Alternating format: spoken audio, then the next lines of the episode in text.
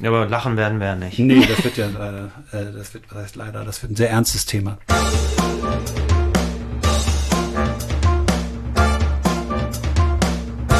Hier sind sie wieder, die Alphabeten, der Podcast rund ums Texten. Das war eigentlich ein Scherz. Ich würde mich freuen, wenn wir ab und zu lachen, Sebastian.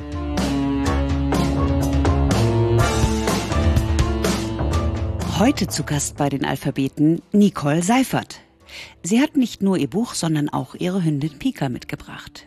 Nicole ist Leserin, Lektorin und Übersetzerin.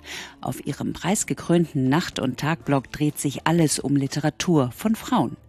Und darum geht es auch in ihrem ersten Buch. Frauen, Literatur. Das, wenn man die Alphabeten fragt, mindestens das Siegel Standardwerk verdient hat. Herzlich willkommen, Nicole Seifert. Hallo, da sind wir wieder, die Alphabeten.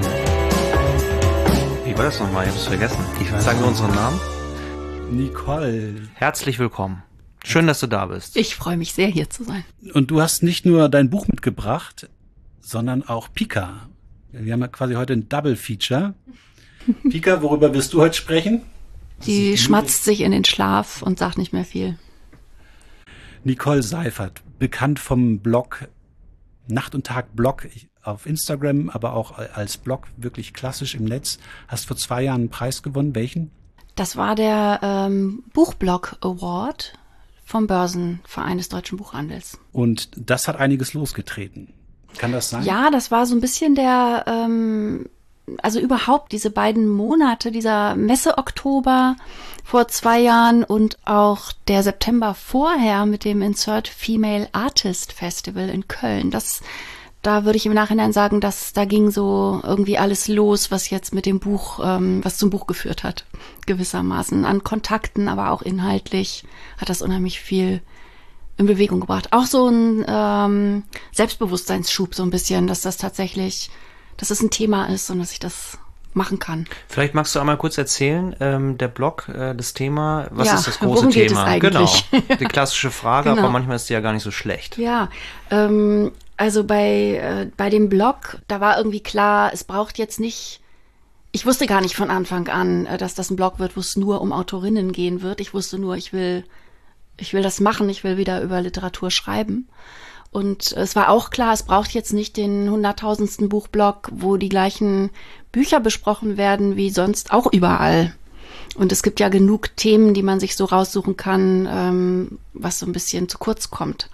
Und was es aber zum Beispiel schon gab, waren eben äh, nur Bücher von unabhängigen Verlagen ähm, oder so. Und ähm, was dann, was sich dann sehr schnell als mein Thema äh, herauskristallisierte, ähm, waren eben die Autorinnen bei mir dann auch parallel.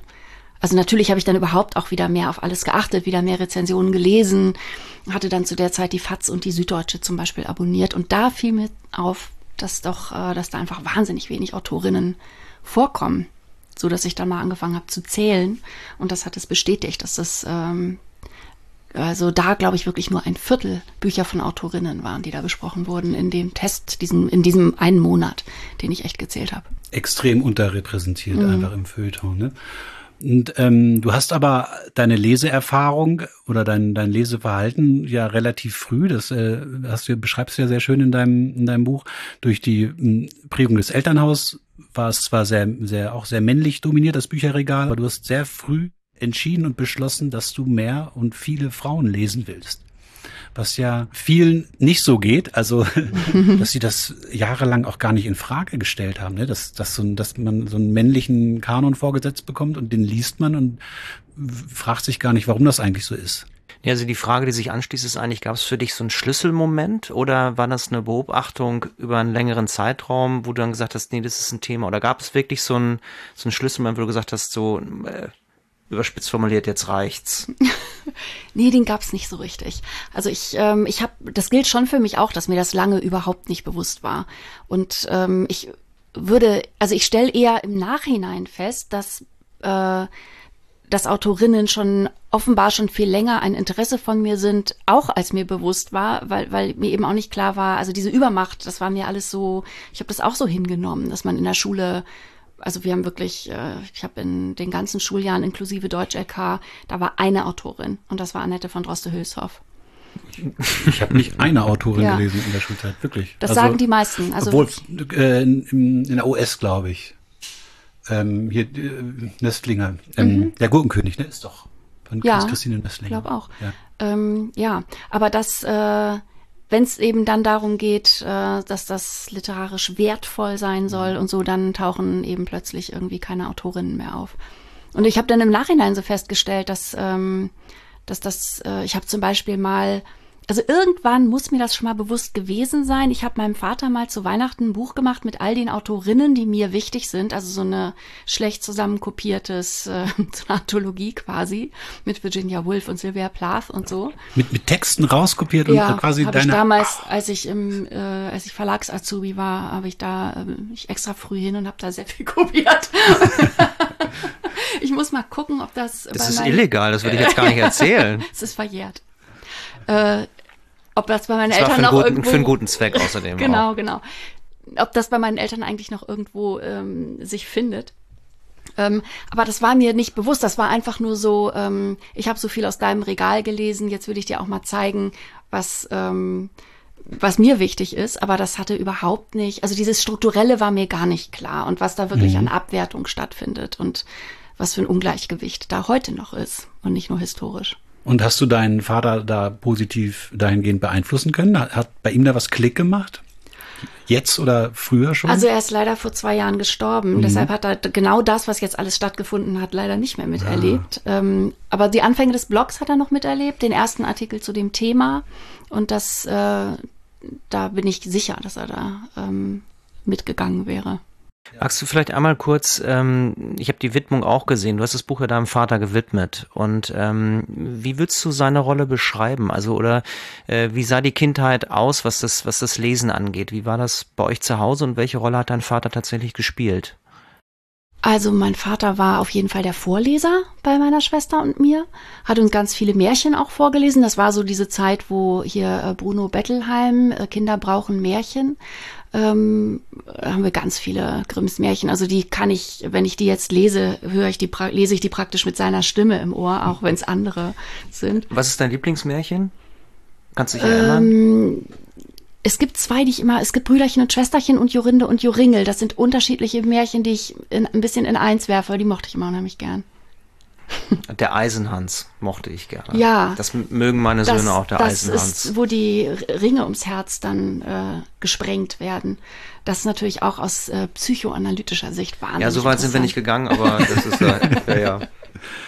Ich mochte hier den Andersen. Was war denn das mit der, mit dem, mit dem Eis, äh, mit dem, mit dem Eisstachel ins Herz? Ach, wie heißt denn das noch? Ist das Christian Andersen? Auch so Brüderchen und Schwesterchen und, und ach ja, jetzt glänze ich mal wieder mit. Nee, äh, Andersen sind ja ähm, quasi keine gesammelten Volksmärchen, sondern Kunstmärchen. Mhm. Ja. Die gehen ja auch oft wirklich übelst aus. Da ist ja dann gar, gar kein Happy End.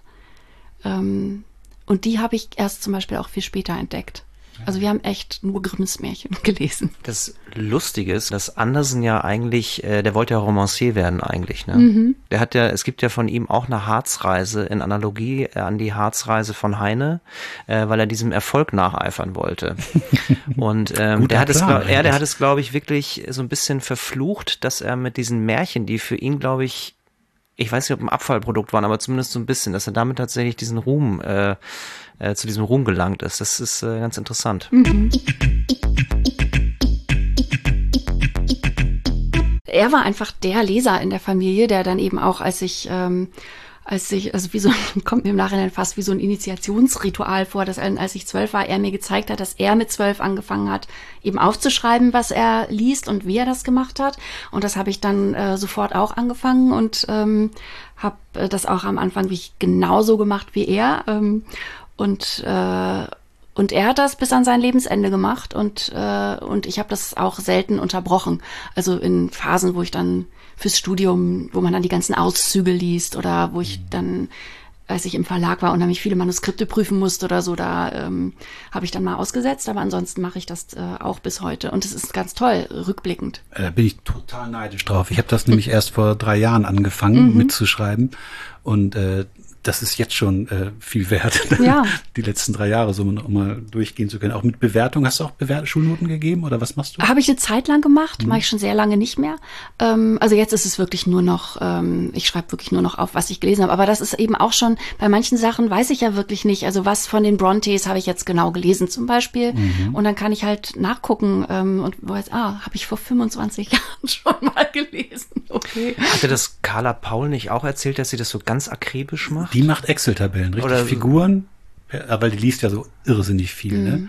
Und die schreibt Figuren, glaube ich, auf und äh, ich weiß gar nicht, ob sie auch Bewertung oder kurze Handlungszusammenfassung oder einen Satz oder so. Ich schreibe auch immer so einen Satz nicht zur Handlung, sondern einfach so ja, um mich zu erinnern. Mhm. Das ist natürlich, dadurch, dass ich jetzt auch diesen Instagram-Account habe und den Blog, ist natürlich so, dass manche Bücher dann einfach super ähm, genau unter die Lupe genommen werden. Ist auch viel zu kurz gekommen jetzt, während ich das Buch geschrieben habe.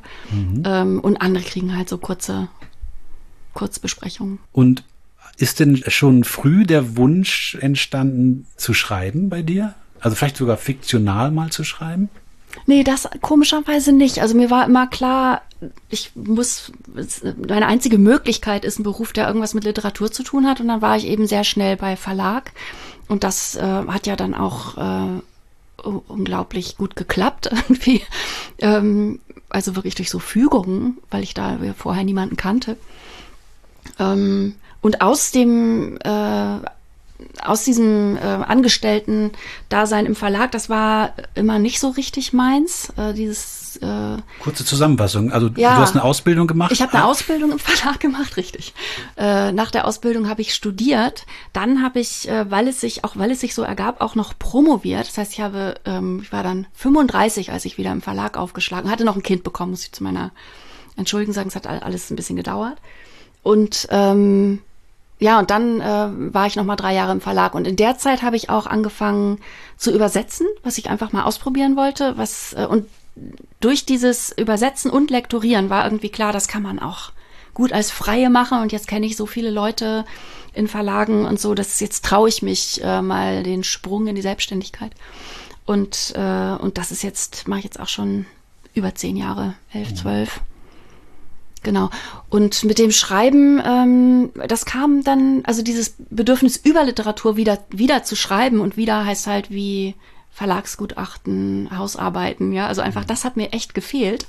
Äh, oder ich habe auch immer gedacht, also was ich halt eigentlich auch gerne gemacht hätte, wäre halt in Richtung ähm, Literaturkritik gehen. Und dann habe ich das äh, einfach mal von der Seite aufgezogen. Dann hast du überlegt, du schreibst einfach über Literaturkritik. genau. So kam es dann plötzlich. Meta. Aber das hat sich so angeschlichen, dass daraus ja. ein Buch wurde. Ne? Wie, ja. Wie kamst du da überhaupt zu? Also erstmal war es so, dass ich dachte, ich habe für den Blog jetzt so viele Texte geschrieben, für die ich mir auch echt Zeit genommen habe. Und das ist natürlich ja alles irgendwie ähm, gratis und so ein bisschen dachte ich so, vielleicht kann man es auch als Investition betrachten und ich kann noch was draus machen. Und dann habe ich eben auch durch diesen Preis irgendwie gedacht, ja, vielleicht äh, interessiert das ja jemanden, dass ich irgendwie was daraus mache aus diesem äh, Autorinnen-Thema und aber eben auch aus den speziellen Autorinnen, die ich schon besprochen habe.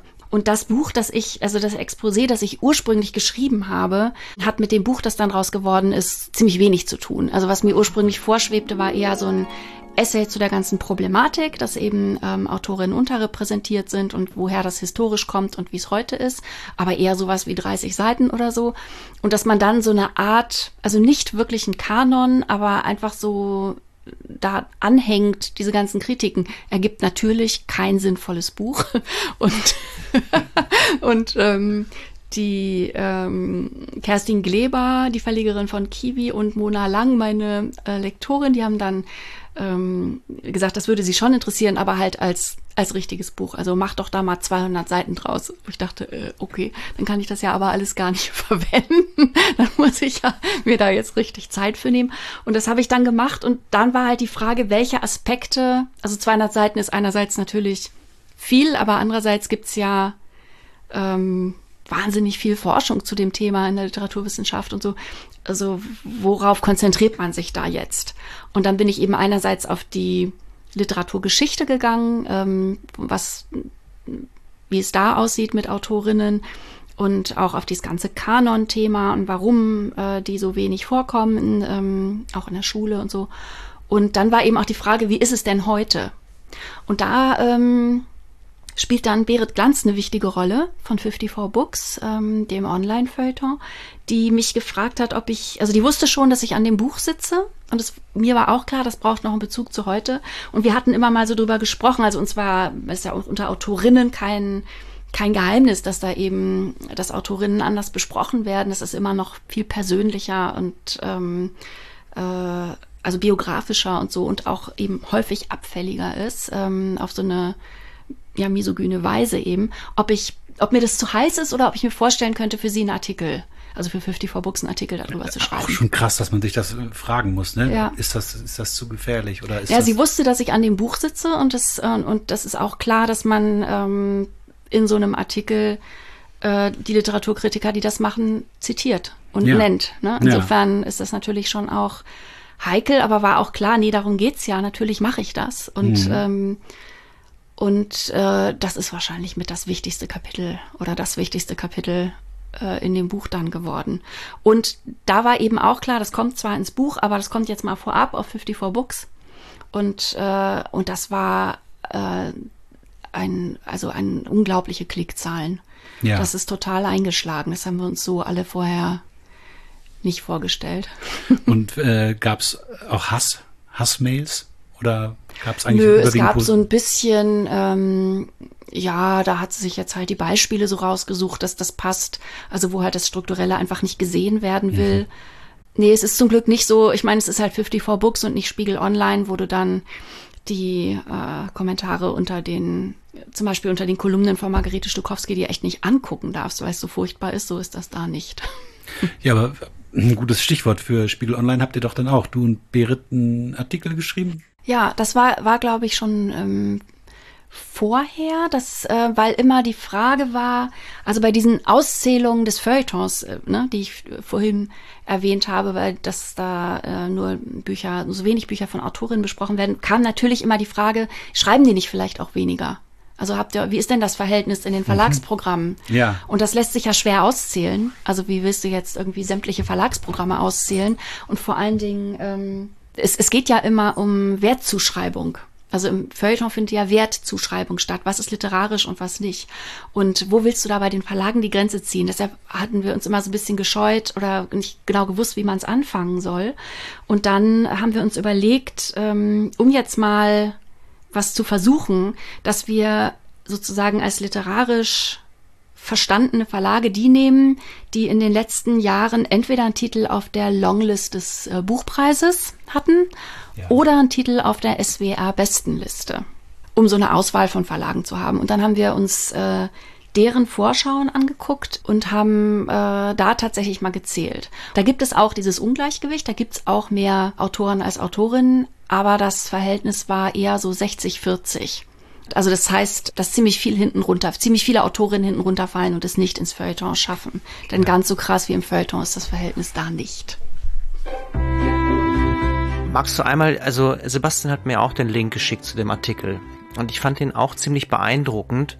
Und vielleicht hilft es, ähm, wenn du selber noch mal kurz erzählst, ähm, was eigentlich so die These ist und was dir aufgefallen ist und was da äh, verhandelt wird eigentlich. Ich glaube, dass es nicht jeder weiß. Äh, wir können ja auch vielleicht verlinken in dem, im Text und so weiter. Und warum das eben auch äh, so eine Brisanz hat. Ja, was eben, äh, was so krass ist, ähm, ist, dass es eben Artikel gibt, äh, in denen wirklich so, also von, wo äh, männliche Kritiker Autorinnen besprechen, da stehen dann plötzlich so Sätze drin wie, äh, diese Autorin kann nicht schreiben oder sogar diese Autorin kann nicht denken. Ähm, und da wird, und das ist eben äh, durch die Literaturgeschichte nachweisbar und das äh, gibt es auch heute noch, äh, auch ähm, so Autorinnen unterstellt, dass sie gar nicht wissen, was sie da machen. Dass sie die Worte, die Bedeutung der Worte gar nicht kennen und so. Sowas steht in Kritiken in der FAZ und das, und es wird im Fernsehen behauptet und, und das Erstaunliche ist, das geht alles so durch, ne? Also das, äh, das, ich meine, dass, dass das jemand schreibt, ist das eine, dass es dann einfach so abgedruckt wird, ist irgendwie nochmal genauso erstaunlich, finde ich. Das ist eigentlich geradezu grotesk, aber äh, Als wenn es keiner gegenliest, ne? So. ja, ja, Und was mir eben aufgefallen ist bei den Beispielen jetzt für diesen Artikel und äh, dass der ja zu einem Kapitel im Buch ähm, eben geworden ist, ähm, ist, dass, äh, dass es immer die gleichen Dinge sind, die Autorinnen vorgeworfen werden und dass es eben auch in der Literaturgeschichte schon die gleichen Dinge waren. Also äh, es ist ganz oft, ähm, äh, wenn Männer Frauen rezensieren, werden die Themen als banal behandelt, äh, also äh, abgewertet. Es wird, wird gesagt, das ist äh, also das interessiert mich alles nicht, ja, dass das die Frau irgendwie verlassen ist und menstruiert und sich jetzt um ihre Kinder kümmern muss. Wen interessiert denn das? Unwichtig. Mhm. Egal, auch wenn es Marlene Strerowitz ist, die darüber schreibt, ja, und und zwar ästhetisch ähm, wirklich super spannend und ähm, egal, äh, bei dem Thema wird es dann direkt abgewertet. Und das äh, und oft sind es eben auch, äh, also zum Beispiel trifft das auf Streulicht von Dennis Ode zu, ähm, wenn Autorinnen sich anmaßen, denn so wird es dann offenbar erlebt von den Kritikern, wenn, wenn Autorinnen darüber, also sich Gesellschaftskritik vornehmen. Also wenn die irgendwie sagen, hier ist, äh, also und das ist eben bei Dennis Ode zum Beispiel so, dass dieser diese, diese Legende, dass in unserer Gesellschaft jeder aufsteigen kann, wenn er sich nur anstrengt, ähm, die, die, was sie da erzählt, äh, zeugt eben vom Gegenteil. Und das wird dann, dann ist der ganz beliebte ähm, Vorwurf, das ist lamoyant. Also so kitschig, trivial, banal äh, und lamoyant. Das sind so Dinge, mit denen, wenn ähm, Autorinnen so richtig verrissen werden, kannst du Gift drauf nehmen, dass, dass davon so zwei, drei Punkte da drin sind. Weil, ähm, und das hat eben, also darum geht's mir, das hat was damit zu tun, wie wir lernen zu lesen. Also es ist eben in der Schule schon lernen wir schon, das ist unwichtig, weil es kommt gar nicht vor. Da lernen wir, und darüber hat echt schon Virginia Woolf geschrieben, vor 100 Jahren in ein eigenes Zimmer über diese vermeintlich wichtigen und unwichtigen Themen und wie die den Geschlechtern zugeordnet werden. Und dann ist eben Krieg und Fußball wichtig und äh, alles, was zu Hause stattfindet, was eben ähm, damals ähm, noch die Sphäre der Frauen äh, war, äh, ist eben unwichtig. Und damals kann man ja nur sagen, ja, äh, Sorgearbeit ist ja, wie wir speziell während Corona gesehen haben, ähm, einfach immer noch äh, zum allergrößten Teil Sache der Frauen.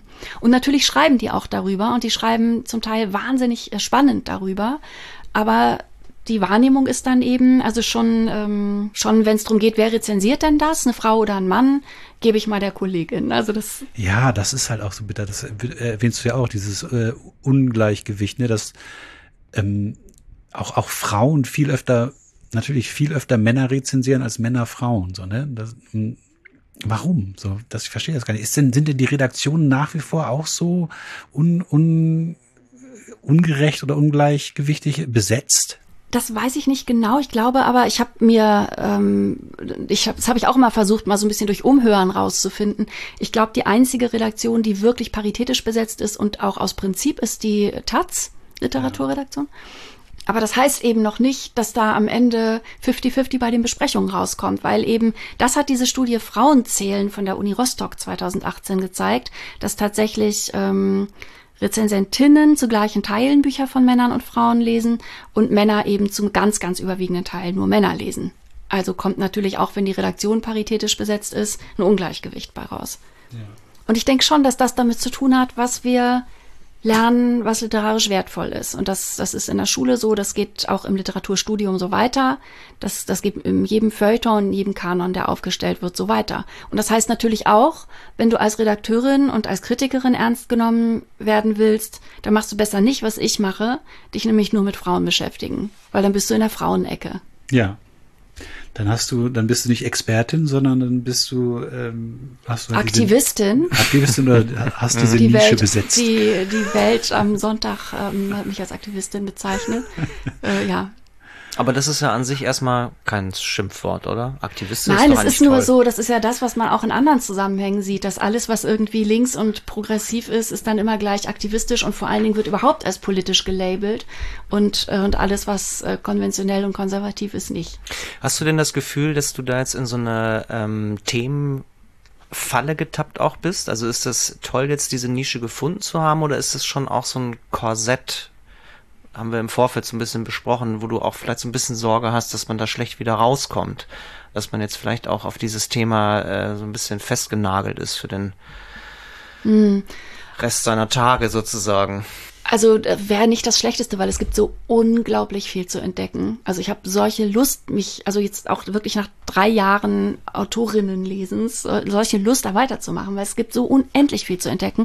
Und das ist auch, ähm, ich glaube, die Verlage sind auch dabei, ne? Also das auch wieder zu entdecken. Ja, aber da, was es da für Schätze zu heben gibt. Ne? Genau. Ne? Das ist ja wirklich ganz erstaunlich, was alles, also ich, beim Lesen deines Buches habe ich so gedacht, Alter, das einfach alles system, systematisch ausgedünnt wird und nicht wieder veröffentlicht wird und einfach in Vergessenheit gerät. Mhm. Ne? Wirklich große, große, starke Bücher. Das ist ja, das ist ja ein Trauerspiel und das fängt jetzt gerade erst an. Und ich man hat so ein bisschen das Gefühl, äh, da geht was, oder? Habe also, ich auch. Ja, oder? Habe ich auf jeden Fall auch. Es ist ja auch so, dass das, ähm, das habe ich jetzt ja auch nicht erfunden. Also das ist ja, ja. was, was, was im Gange ist.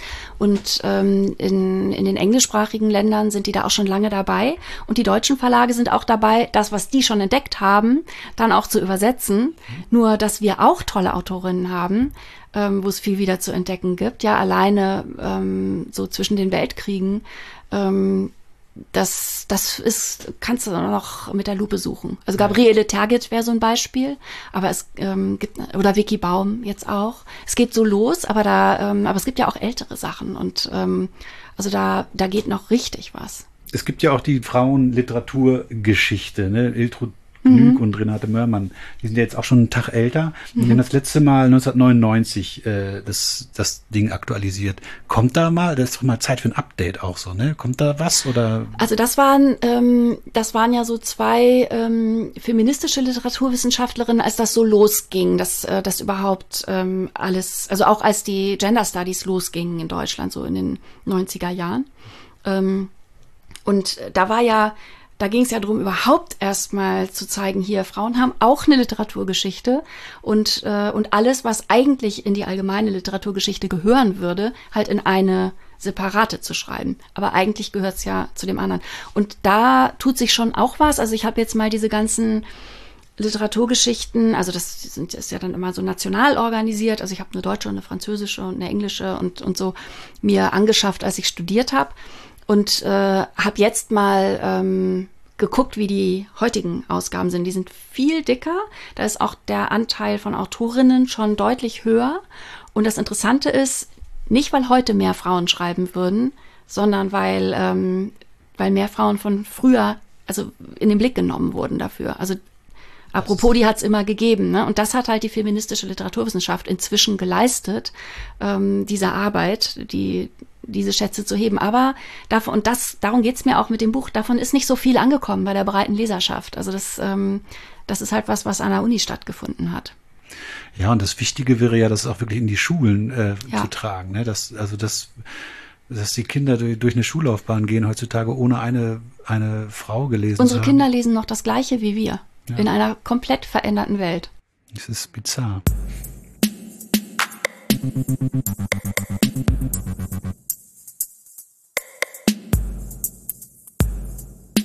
Würde gerne noch mal einen Schritt zurückgehen, ähm, weil mich das wirklich sehr beschäftigt. Hast du die Tatsache, dass männliche Kritiker, eben weibliche Autoren zum Teil eben auch ähm, so emotional und persönlich kritisieren, also das eben gesagt, die kann nicht denken, die kann nicht schreiben. Ähm, hast du mal versucht, da auch eine Begründung für zu finden oder hast du mit Psychologinnen mal gesprochen? Und, nee, also wirklich jetzt. Also ja, hast denkt du, man, denkt man, was hat er für ein Problem? Ne? Genau. Und ja. ähm, hast du da Ansätze oder hast du dir mal Gedanken gemacht, woran das liegen könnte? Also ich habe jetzt nicht mit dem Psychologen dieser speziellen Kritiker gesprochen. das möchte ich, glaube ich, auch nicht. Nein, aber um auf das Strukturelle zu kommen. Also der Hintergrund ist halt, dass so diese, diese Geschlechterstereotype, die wir heute haben und die es halt auch schon einfach ewig gibt, dass die eben letztlich beinhalten, dass die Frau bestimmte Dinge nicht kann. Und dass, dass das immer noch so stark in den Köpfen ist oder natürlich auch, also und das, ich meine, überall, wo krass abgewertet wird, dafür braucht man auch gar nicht mit Psychologinnen sprechen, glaube ich, geht es ja darum, sich aufzuwerten. So viel ist ja klar. Also sich von was abzugrenzen und sich aufzuwerten. Und das ist Teil der Kultur. Da brauchst, brauchst du nicht viel, also, also das äh, kannst du nicht viel falsch machen, wenn du, ähm, wenn du als Mann eine Frau abwertest und lächerlich machst, ähm, ist die Wahrscheinlichkeit, dass dir jemand widerspricht, wächst vielleicht, aber die war, also es wäre noch relativ neu, dass wenn es nicht darum geht, eine spezielle Frau zu verteidigen, sondern es wirklich darum geht, einfach zu sagen, ey, das ist so frauenfeindlich, kannst du es bitte lassen in meiner Gegenwart oder so, das ähm, ist ja noch nicht so verbreitet. Das heißt, es könnte auch was sein, was tatsächlich vielleicht in der nächsten Generation der männlichen Kritiker auch schon weniger sein könnte. Vielleicht. Ich, also, oder, oder wird es auf der Ebene auch äh, weiter tradiert, so ein bisschen?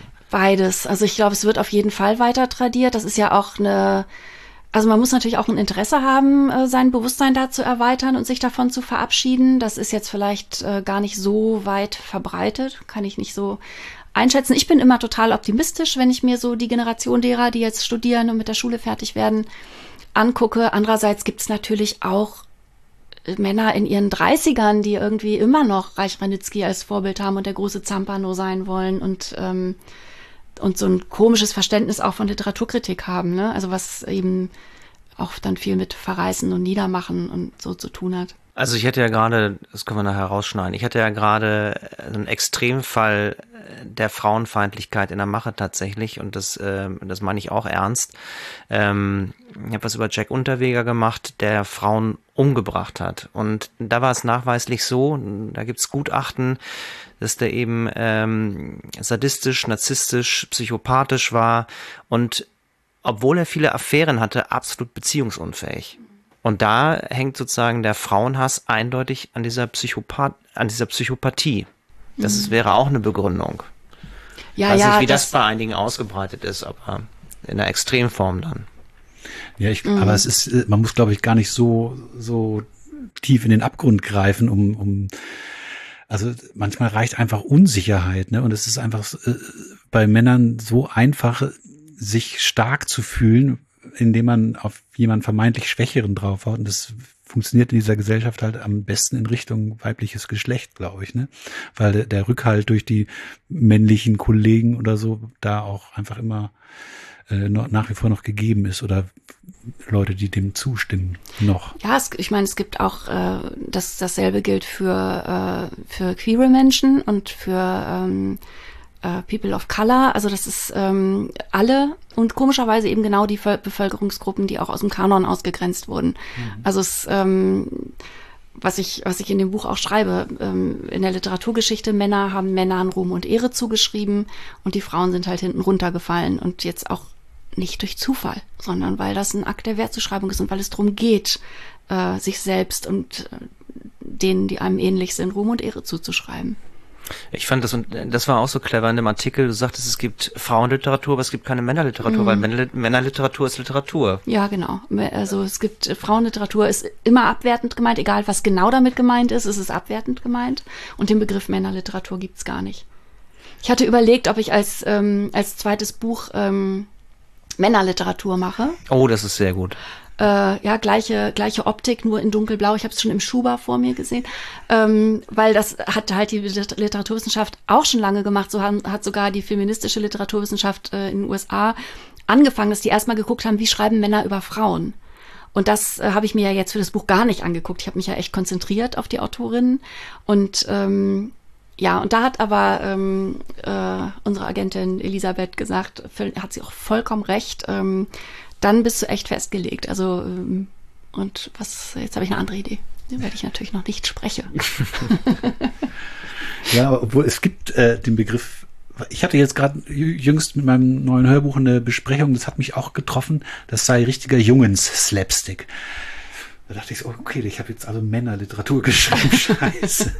Das spricht Männer an. Hm, Mist. Also es hat mich schon, hat mir schon ein bisschen einen Stich versetzt. Ich finde das, also ich finde dein Thema, Nicole, natürlich absolut wichtig, aber ich finde eigentlich diese Unterscheidung, wenn man sozusagen ja. auf die Zielgruppen guckt, finde ja. ich gar nicht so schlimm, ehrlich gesagt. Wenn man das vernünftig, wenn man damit vernünftig hantieren würde, im Sinne von, ich glaube, das ist eher, es könnte ein Buch für Männer sein oder es könnte ein Buch für Frauen sein. Und wenn es nicht so ist, ist es auch gut. Aber ich finde eigentlich die Unterscheidung finde ich gar nicht so schlimm. Solange nicht das eine abgewertet nee, genau, und das andere aufgewertet völlig richtig. Wird. Aber ähm, also im Gegenteil, ich würde, ähm, nee genau, sondern wenn man einfach so als äh, erste Zielgruppendefinition oder im Buchladen oder keine Ahnung und dann kann man sich auch noch überraschen lassen. Also grundsätzlich dazu unterscheiden ist ja, also deswegen, Sebastian, ne, das ist kein Problem, wenn man sagt, so, das ist halt ein, eine Geschichte für Jungs, so, dann ist es eben so, vielleicht. Ich bin eigentlich schon auch selber mit der Unterscheidung gar nicht so, ähm, so zufrieden, weil, ähm, weil das ja schon ausgeht von so einem Männer und Frauen sind irgendwie ähm, das stimmt natürlich. so zwei Schubladen, ja, also als, als wäre das nicht ein Spektrum und ich meine jetzt gar nicht nur, ähm, was, was dieses Konstrukt Binarität angeht, sondern einfach auch es wären halt Frauen so und Männer so. Also, also das, ähm, aber wenn man sich historisch anguckt, dann ähm, ist es natürlich auch einfach nie anders angeguckt und untersucht worden ähm, und, und wird schwierig. Versucht das ja dann so ein bisschen zum Ende hin, alles so ein bisschen zu öffnen bei der Frage, wie, wie könnte es denn anders gehen? Hm. Aber bei dieser Frage nach diesem biologistischen hm. äh, sind schreiben Frauen anders, ne?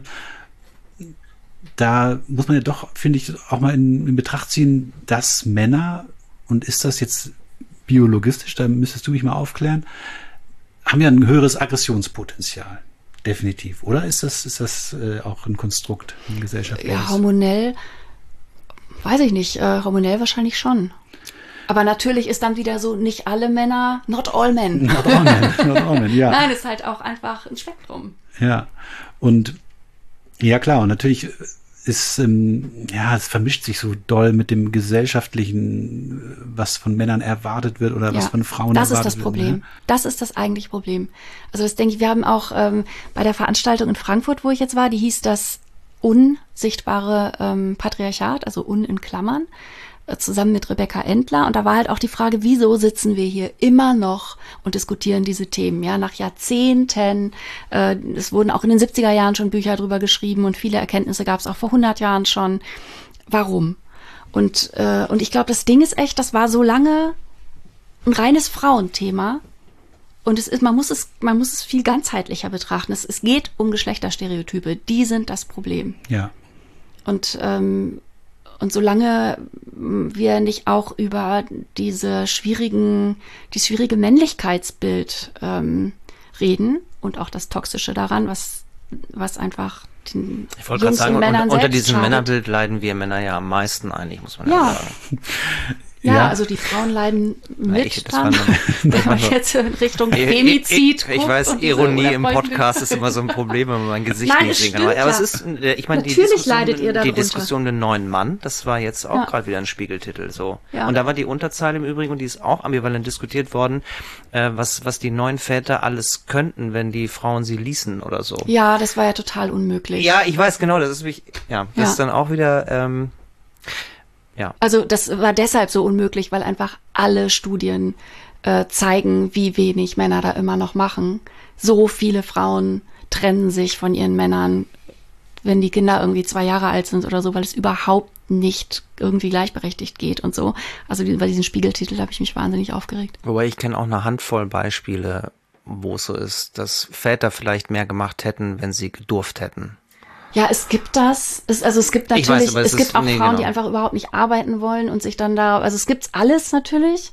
Ähm, aber, aber das würde sich alles bessern, wenn man irgendwie über diese Dinge sprechen würde und ähm, da auch äh, also auch vor allem auch vorher drüber sprechen würde, ne? Bevor man dann plötzlich so drin ist in der Situation und bevor man sich auch diesen Dingen, die ja auch staatlich ähm, vorgegeben sind oder halt begünstigt werden, ähm, wenn man es einfach so macht. Also das ist das Problem. Viele stolpern ja in dieses genau. Kinderding rein, ohne sich im Ansatz, also niemand und ist sich plötzlich darüber, bist du in diesen ganz alten Geschlechterrollen. Niemand ist sich darüber im Klaren, was das bedeutet, ein Kind mhm.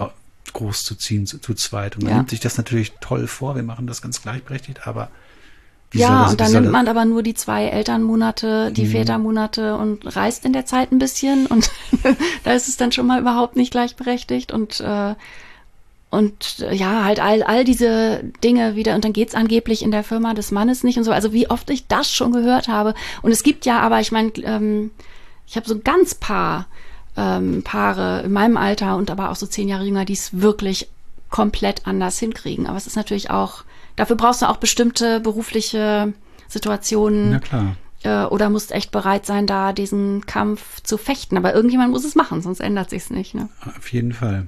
Gerade auch die, die so wahnsinnig wichtig sind und in den Positionen sind, wo es überhaupt gar nicht geht. Gerade die könnten es ja eigentlich machen, denke ich immer so theoretisch. Du meinst jetzt Männer in höheren Ja, Positionen, genau. ne? die könnten mal so ein Exa Exempel statuieren. Da ist man allerdings auch dann wieder an dem Punkt, dass gerade ja auch häufig die Männer in den Führungspositionen ja auch ebenso in, ge- also das will ich jetzt auch nicht pauschalisieren, aber natürlich auch bestimmte Charaktereigenschaften haben. Ne? Also da hat das eine auch mit dem anderen zu tun. Da gibt's ja auch Studien. Also wie man da nur hinkommt. genau. Also da hat oft ist auch das eine. unerfreulich. Äh, ja, wenn man, das stimmt schon. Und ähm, und die Studien, die lügen ja auch nicht tatsächlich, äh, äh, zumindest ähm, die guten. Und äh, da hattest du auch so ein schönes Beispiel, dass Frauen, die monologisieren, das wird als negativ empfunden und Männer, die monologisieren, sind dann die großen Redner. Ne? Das ist auch so. Ja, es gibt so eine Studie, dass, dass Frauen werden, ne? schon, ich unterbreche dich mal eben, Ja, gerne, dass Frauen, natürlich. wenn sie unterbrechen, als wahnsinnig aggressiv äh, wahrgenommen werden.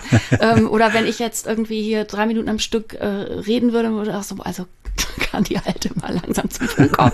und, und das wird halt, also da gibt's eben Studien auch über diese Sonntagabend-Talkshows und so, ähm, wo das einfach echt, äh, dass das, dass das unterschiedlich wahrgenommen wird qua Geschlecht und das, da sind wir wieder an diesem Punkt, was wir lernen, was normal ist und wie wir es deshalb äh, einordnen. Ja, allein Stimmlage ist ja auch schon so, ne? Es wird ja auch oft kritisiert von wegen, dass Frauen so eine nervige Stimme haben in, so, und so. Das ist ja auch, das ist ja total, das Wird ist immer gern herangezogen, um Politikerinnen abzuwerten. Mhm. Haare oder Stimmlage, ne? Ja, Also, genau. Mhm. ja.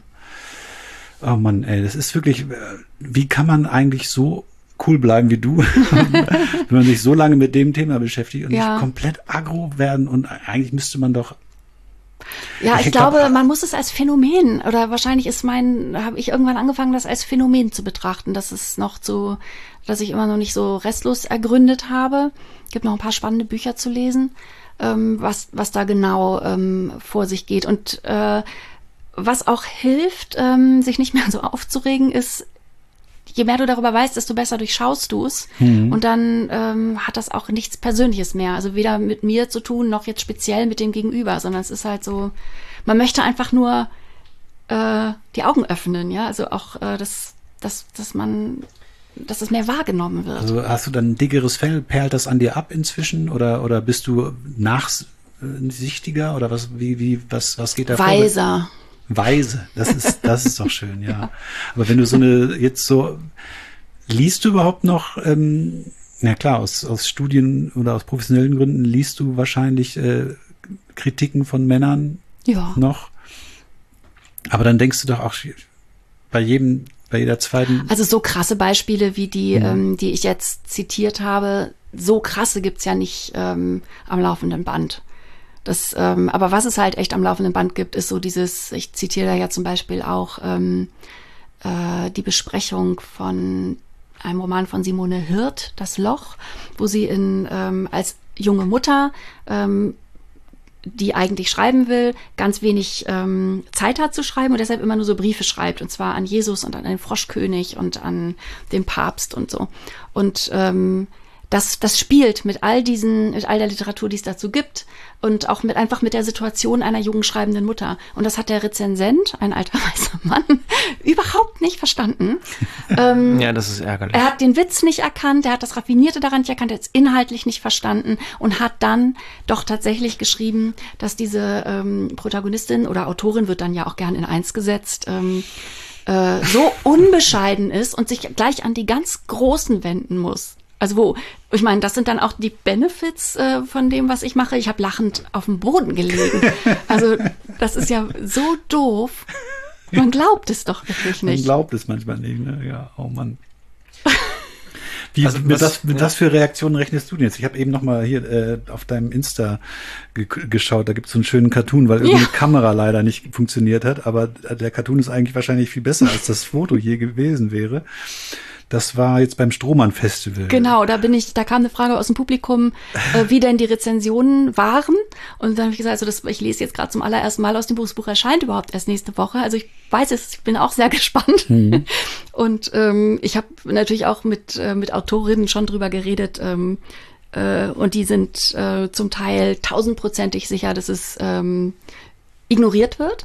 Da gehe ich Ja. auch von aus, weil So da, kann, Feuilleton. da kann sich keiner zu Weil positionieren. entweder du musst dich damit, also dass das jetzt in der, ähm, in diesem, der, bei der Beweisfülle jetzt abzutun, wird echt schwierig. Widerlegen kannst du das nicht. Was man natürlich immer kann, das kann auch passieren, dass es immer leicht ist, sich drüber lustig zu machen. Ne? Also Meinst du, das wagt noch jemand? Ich, glaub, ich bin macht, gespannt. Ich glaube, das, das, das versucht niemand. Glaub, also was, ich meine, es gibt ja, es wird ja immer gern von Feuilleton Twitter gedisst und so. Und mhm. da ich ja gendere und, äh, und okay. immer auch die Queeren und die People of Color und so versuche einzubeziehen, das kann natürlich, kann man sich da super drüber lustig machen, wenn man in dieser anderen Welt lebt. Also in dieser, in diesem Turm. Aber gibt's, hat man da denn Einfluss drauf? Kennt man nicht seine Leute, also jetzt in diesem Fall seine Frauen in den Redaktionen, die das, denen man das Buch dann schickt und die das, weil es ist doch wahrscheinlicher, dass, kann, dass das Frauen ja das besprechen, oder? Ja, es kann, aber natürlich ist es genauso möglich, dass auch eine Frau das verreist. Ne? Ja, die gibt's ja leider dann auch noch. Ne? Ja. ja. Also, oder andersrum gefragt, was, was würdest du dir denn wünschen im Sinne von, was, was, was wäre schön, dass es vielleicht bewirkt? Schön wäre, wenn das so das totale Must-Read wird, an dem keiner vorbeikommt. Ähm, und wenn dann das nächste Mal jemand versucht, so eine Rezension dieser Art äh, irgendwie durchzukriegen, sag mal, hast du das Buch von Nicole Seifert nicht lesen? Kannst echt nicht machen. Das wäre, davon träume ich. Ja, das ist ein ganz toller Traum. Den ja, finde ich auch. Wie hieß denn früher nochmal dieses äh, Standardwerk in den Redaktionen? Als es noch kein Internet gab, irgendwie Öckel oder so kann das sein, wo so alle Telefonnummern drin waren, wo die schon mal gehört. irgendwie sowas und dann so direkt daneben. Ja, weißt du? genau. Duden kein Schreibtisch die Seife. ohne genau, ja, das ist doch, ja.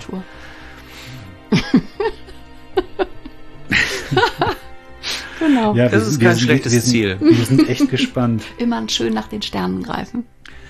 Aber jetzt hast du ja schon ein paar, ähm, hast ja vorhin erzählt, du kamst jetzt direkt vom NDR und ja. du bist morgen nochmal im Radio, also es tut sich ein bisschen was. Es gibt wirklich, es ja. gibt echt äh, viel Interesse und das ist auch eine schöne Bandbreite. Ja. Also so von der von der Brigitte bis zum Fatz Bücher Podcast, das ist finde ich, das finde ich super.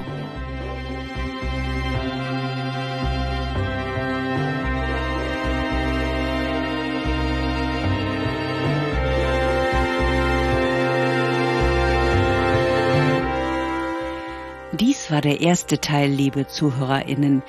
Wir haben aber wie immer noch lange nicht genug gehört, also gleich weitermachen mit Teil 2. Dort geht es ganz allgemein um das Thema Feminismus und die Kraft der verkehrten Welt in Literatur und Kunst.